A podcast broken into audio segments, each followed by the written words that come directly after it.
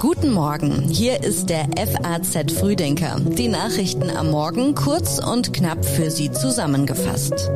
Heute ist der 20. März, kalendarischer Frühlingsanfang. Und das sind die Themen für Sie zum Start in die neue Woche. Chinas Staatschef Xi Jinping reist nach Moskau. Der Weltklimarat stellt seinen neuen Bericht vor und in Frankreich wird über Misstrauensanträge gegen die Regierung abgestimmt. Jetzt zuerst noch die neuesten Meldungen aus der Nacht, ganz kurz im Überblick.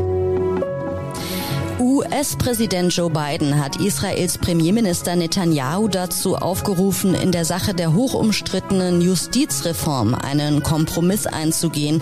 Es war das erste Mal, dass der US-Präsident zu den Plänen Netanyahus Stellung nahm. In Israel gehen seit Wochen immer wieder Zehntausende Menschen gegen die heftig kritisierte Reform auf die Straße. Der FC Barcelona baute in einem Duell gegen Madrid seinen Vorsprung an der Tabellenspitze weiter aus. Für die Katalanen war es der dritte Sieg im vierten Klassiko der laufenden Saison. Die Texte für den FAZ Frühdenker hat heute Redakteur Kai Tore Philipsen geschrieben. Ich bin Theresa Salentin. Schön, dass Sie heute mit uns in die neue Woche starten. An diesem Montag reist Xi Jinping nach Moskau. Der chinesische Staatschef wird den russischen Präsidenten Putin treffen. Der Westen fürchtet, China könnte Waffen nach Russland liefern. Es ist die erste Auslandsreise für Xi, nachdem der Volkskongress seine dritte Amtszeit bestätigt hat. Dass die Reise nach Russland führt, zeigt, wie sehr die beiden Staaten die Nähe zueinander suchen. Man werde die vollumfängliche Partnerschaft und strategische Zusammenarbeit beider Länder besprechen, ließ der Kreml verlauten. Nach Angaben aus Peking wird es auch um praktische Zusammenarbeit Arbeit, also Handel gehen. Putin nennt Xi seinen lieben Freund. Seit dem Überfall auf die Ukraine ist er mehr als je zuvor auf die Unterstützung aus Peking angewiesen. Er will der Welt mit dem Empfang des chinesischen Staatschefs beweisen, dass er nicht isoliert ist. Seinen Besuch auf der seit 2014 annektierten Krim und im besetzten Mariupol inszenierte Putin an diesem Wochenende mit voller Absicht unmittelbar vor Xis Besuch als Zeichen der eigenen Stärke. Videos zeigen, wie Putin mit einem Hubschrauber landet und anschließend mit einem Auto durch die Stadt fährt und sich ein Bild von den Zerstörungen und vom Wiederaufbau macht. Seit Beginn des Krieges ist Chinas Bedeutung als Abnehmer von russischem Rohöl massiv gestiegen. Der Import von Waren aus China nach Russland hat sich ebenfalls ausgeweitet. Der Westen befürchtet, dass es sich dabei um Gegenstände handeln könnte, die auch für militärische Zwecke verwendet werden könnten. Direkte Waffenlieferungen haben beide Länder bisher dementiert. In der vergangenen Woche gab es allerdings Berichte, chinesische Firmen hätten Gewehre, Schutzwesten und Drohnenteile nach Russland verkauft. Es ist die bedeutendste Bankenfusion in Europa seit der Finanzkrise vor 15 Jahren. Die Schweizer Großbank UBS übernimmt die Credit Suisse. Nach Informationen der Financial Times bezahlt die UBS zwei Milliarden Dollar in eigenen Aktien für die angeschlagene Credit Suisse. Beide Großbanken gelten als systemrelevant. Auch deswegen wurden sie von Politik und Aufsichtsbehörden zum Zusammenschluss gedrängt. In den Tagesthemen sagte Klaus Wellershof, Nationalökonom der Universität St. Gallen, also Credit Suisse ist eine wirklich große Bank, nicht nur im Schweizer Kontext. Dort ist sie die zweitgrößte Großbank, sondern auch im internationalen Geschäftsleben figuriert sie sehr stark. Sie ist eng verbunden mit dem amerikanischen Kapitalmarkt und in der Beziehung zwischen den Banken würde das Problem entstehen, denn wenn eine der großen Banken ausfällt, dann heißt das, dass praktisch auch alle anderen großen Banken Ausfälle haben. Und wir hören noch kurz, was die Schweizer Finanzministerin Karin Keller-Suter zu der Fusion sagt.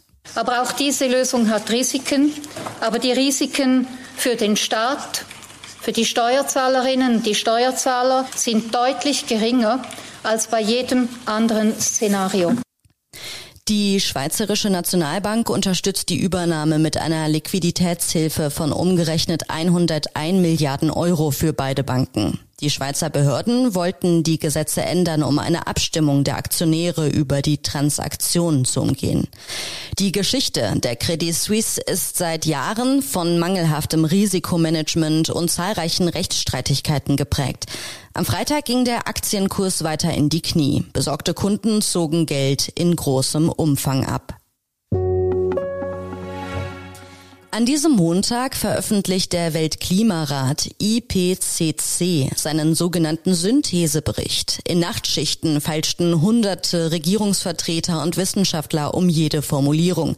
Der IPCC ist eine zwischenstaatliche Einrichtung mit Vertretern der 195 Mitgliedsländer.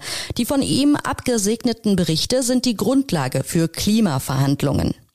Eigentlich mangelt es nicht an wissenschaftlichen Arbeiten, die die Folgen des menschengemachten Klimawandels beschreiben. Auch der Weltklimarat hat immer wieder Berichte vorgelegt. Und jetzt sollen in dem Synthesebericht die Erkenntnisse gebündelt werden aus allen veröffentlichten Arbeiten der vergangenen acht Jahre. Bekannt ist, dass der Klimawandel schneller voranschreitet als erwartet. Hitzewellen, Dürren und Überschwemmungen zeigen schon jetzt auch in Europa die Folgen des Klimawandels. Forscher fordern, dass das Energiesystem auf 100 Prozent erneuerbare Energien umgestellt wird und die Ausgaben für den Klimaschutz weltweit mindestens verdreifacht werden. Frankreich streitet weiter über die Rentenreform. Für diesen Montag haben Gewerkschaften zu Protesten und Streiks aufgerufen. So klang das schon in den letzten Tagen.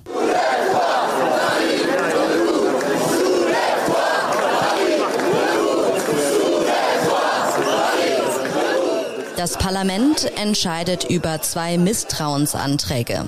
In letzter Minute hatte Premierministerin Elisabeth Born die Abstimmung im Parlament über die Rentenreform abgesagt.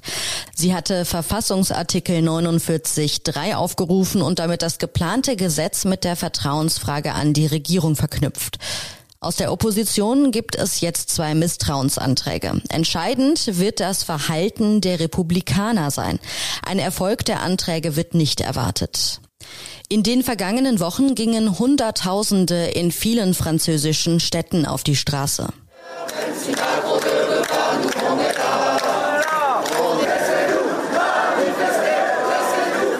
Die Demonstrationen und Streiks werden von den wichtigsten Gewerkschaften unterstützt. Dabei kam es zu schweren Zusammenstößen mit der Polizei und vielen Festnahmen. Infolge der Streiks häufen sich in Paris die Müllberge. Das Ausmaß dieser Erdbebenkatastrophe, das kann man auch, wenn man hier direkt vor Ort ist, kaum in Worte fassen. Das war Außenministerin Annalena Baerbock vor einem Monat im türkisch-syrischen Grenzgebiet. An diesem Montag findet eine internationale Erdbebengeberkonferenz statt. In Brüssel soll Geld für den Wiederaufbau der zerstörten Städte in der Türkei gesammelt werden. Laut einem Bericht des türkischen Präsidialamtes belaufen sich die materiellen Schäden durch die Erdbeben am 6. Februar auf 103,5 Milliarden Dollar. Allein in der Türkei starben über 48.000 10.000 Menschen. Zehntausende werden noch vermisst. Der Bericht des türkischen Präsidialamtes empfiehlt für den Wiederaufbau Änderungen bei den Baunormen und der Genehmigungspolitik. Viele Häuser waren bei den Beben für ihre Bewohner zur tödlichen Falle geworden. Und zwar, weil die schon vor dem Beben geltenden Bauvorschriften nicht eingehalten wurden. Dieser Montag ist der Weltglückstag. Und was macht Sie glücklich? Die Zeit mit meinem Sohn macht mich glücklich, weil er der wichtigste Mensch in meinem Leben ist. Sonnenschein. naja, macht gute Laune, einfach schönes Wetter, ist draußen angenehm, nicht so kalt. Deftiges Mittagessen, äh, zaubert Lächeln den einzelnen Leuten ins Gesicht und das finde ich sehr schön. Manchmal mache ich mir ein Räucherstäbchen an. da denke ich so, ja gut, jetzt habe mein Leben zwar gerade nicht im Griff, aber ich mache ein Räucherstäbchen an oder meine Lavalampe oder so und dann habe ich so ein bisschen eine entspanntere Atmosphäre. In den vergangenen fünf Jahren lebten laut UN in Finnland die glücklichsten Menschen. 2012 wurde der Weltglückstag von der UN-Vollversammlung ausgerufen. Seither veröffentlicht eine Gruppe unabhängiger Experten jährlich einen Glücksbericht. Die skandinavischen Länder schneiden traditionell am besten ab und Deutschland lag im vergangenen Jahr auf Platz 14. Am Ende der Rangliste stehen die Länder, in denen die Bevölkerung unter Krieg, Hunger und Vertreibung leidet. In friedlichen Ländern wie Deutschland wird darüber gestritten, ob Geld glücklich macht. Lange war die Antwort der Forscher, dass Glück und Wohlstand nur bis zu einem gewissen Punkt gleichzeitig wachsen. Der Schwellenwert lag zwischen 60.000 und 90.000 Dollar Jahreseinkommen. Danach mag das Reichtum weiter wachsen, das Glücksgefühl stagniert. Und jetzt revidieren sich die Wissenschaftler. Das Glück steigere sich immer weiter. Und das waren die Nachrichten am Morgen. Ich wünsche Ihnen einen schönen Start in diesen Montag.